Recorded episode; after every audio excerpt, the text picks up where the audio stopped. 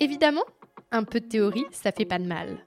Et ça permet de mieux comprendre ce qu'il se cache derrière plein de questions écologiques. À travers Diman Plus, j'essaie d'expliquer des concepts de manière simple, pédagogue et sans prise de tête. Je te donne rendez-vous tous les derniers mardis de chaque mois pour en apprendre davantage sur l'écologie avec Diman Plus.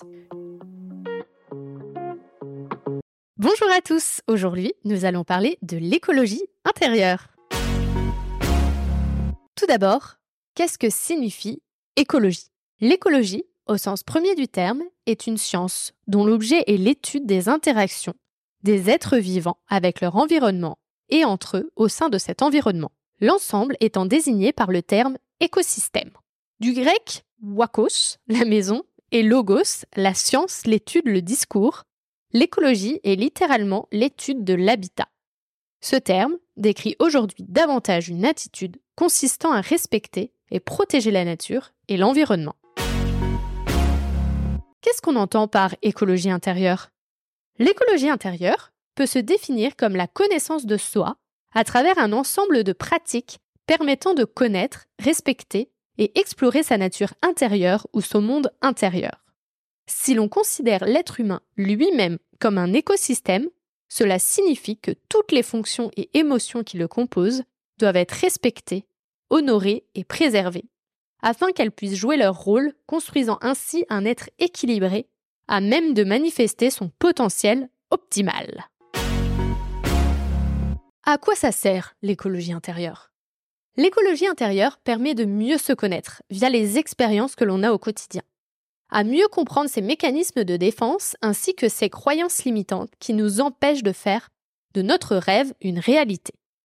Elle nous permet aussi de connaître nos valeurs profondes, celles pour lesquelles nous vivons et qui nous rendent heureuses au quotidien. Lorsque nous les avons trouvées, alors il est essentiel de s'y connecter. Il est très simple de les oublier en raison du quotidien qui peut être prenant. Mais lorsque nous sommes perdus et que nous nous demandons à quoi je sers, alors ces valeurs profondes permettent de se retrouver soi et son chemin. Concrètement, l'écologie intérieure consiste à respecter la nature et notre nature, nos rythmes, nos corps et nos esprits, faire le tri dans les tensions physiques, mentales et émotionnelles, cultiver ses ressources intérieures, oser reconnaître et vivre nos rêves, faire face à nos peurs, aller au-delà de nos croyances limitantes, suivre nos aspirations profondes. C'est quoi le lien avec l'écologie extérieure? Historiquement, c'est le même mouvement culturel d'émancipation et de respect de la vie apparu dans les années 60 et 70 du siècle dernier qui a donné naissance tant à la dynamique écologique qu'aux recherches dans les domaines de la vie saine, des médecines dites douces, des psychothérapies et de la spiritualité. On peut donc établir un parallèle entre respect de la nature et respect de soi, entre richesse biologique et vie intérieure riche, entre préservation des différentes espèces et préservation de tous les aspects de soi. Pourquoi l'homme moderne s'est séparé de son écologie intérieure? Selon Marie Romanès, psychanalyste et auteur de Pour une écologie intérieure, renouer avec le sauvage, le mythe moderne occidental s'est construit dans un mouvement de division qui autorise l'individu à occuper la position centrale, à se croire radicalement dégagé de toute appartenance. Non seulement il l'a coupé de son environnement naturel et social, mais il a exigé de lui qu'il procède à un refoulement vis-à-vis des éléments les plus sauvages de sa psyché, du côté des instincts, des émotions, des intuitions, du sensible, du poétique. La morale religieuse, d'abord, la raison, ensuite, ont favorisé la censure entre la chair et l'esprit. Ainsi, l'état de séparation qui affecte l'humain dans son rapport à la Terre s'exerce aussi entre lui et lui-même. Pour répondre concrètement aux exigences de performance du système production-consommation, chacun de nous est formaté à ne s'en tenir qu'au niveau de la logique et de la raison. Incité à faire appel à sa volonté aux dépens de ses besoins profonds, le faire, et à se laisser aller à ses tendances avides, l'avoir. Incité par conséquent à faire taire en lui ce qui ne correspond pas à ce système, qui est de l'ordre de l'irrationnel, de l'intuitif, du fragile, du sensible et du poétique, ce qui est de l'ordre de l'être. En rapide, on s'est focus sur le faire et l'avoir, et on a oublié l'être. Comment appliquer l'écologie intérieure? Cette pratique demande un engagement personnel pour rester en contact avec soi, les autres et l'environnement. Au niveau de son corps physique, on peut respecter son corps, par exemple en mangeant bio, s'abstenant de s'intoxiquer avec des substances ou des médicaments, pratiquer la respiration en conscience, pratiquer une activité physique régulière, se balader en pleine nature pour se reconnecter au vivant. Et tout ce qui permet de faire du bien à son physique. Au niveau de l'esprit et de l'émotionnel, il est bon de s'engager sur le chemin du développement personnel ou regarder un peu en arrière les expériences pour mieux les comprendre.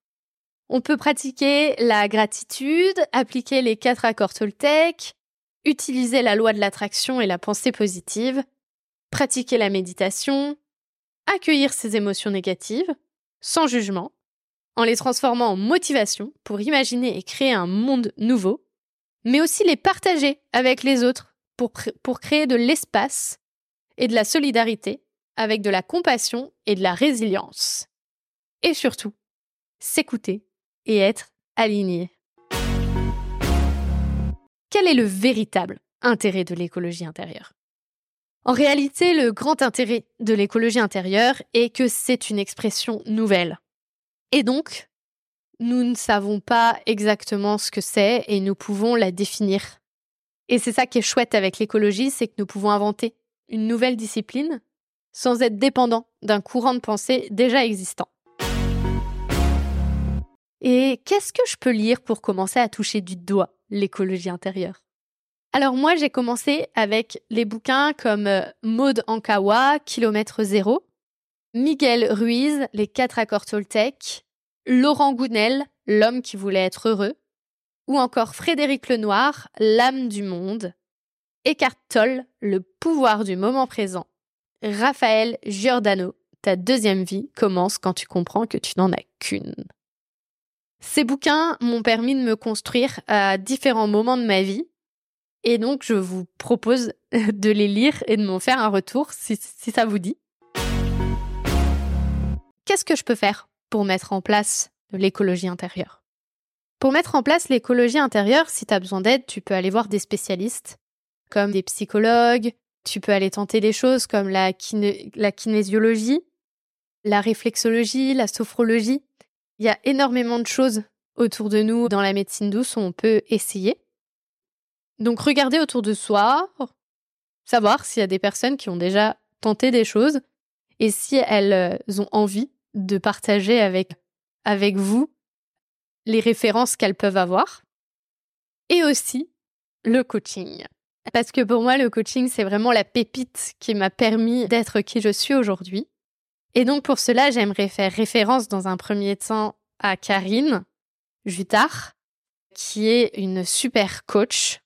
Et donc euh, je vous mets euh, le lien de son site internet si euh, vous avez l'occasion ou si vous avez des besoins, n'hésitez pas à aller la voir. Et dans un deuxième temps, je fais ma propre promotion car je deviens coach dans une semaine. Je serai certifiée et je pourrai commencer mes offres de coaching, notamment liées à l'éco-anxiété. Et j'ai hâte de faire ce parcours avec vous et de pouvoir relier cette écologie intérieure vers l'écologie extérieure. Je vous remercie et je vous dis à dans un mois. Merci d'avoir écouté cet épisode. J'espère qu'il vous a donné envie de participer à la transition écologique et vous a donné une nouvelle oreille attentive à ce qui nous entoure. Si le cœur vous en dit, je vous propose de me laisser un avis, de vous abonner et de me rejoindre sur Instagram, Facebook et LinkedIn. Vous pouvez m'envoyer un message à évidemment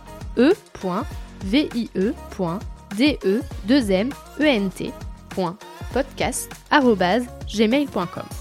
En attendant mardi prochain, je vous souhaite, évidemment, de jolis moments de vie en pleine nature.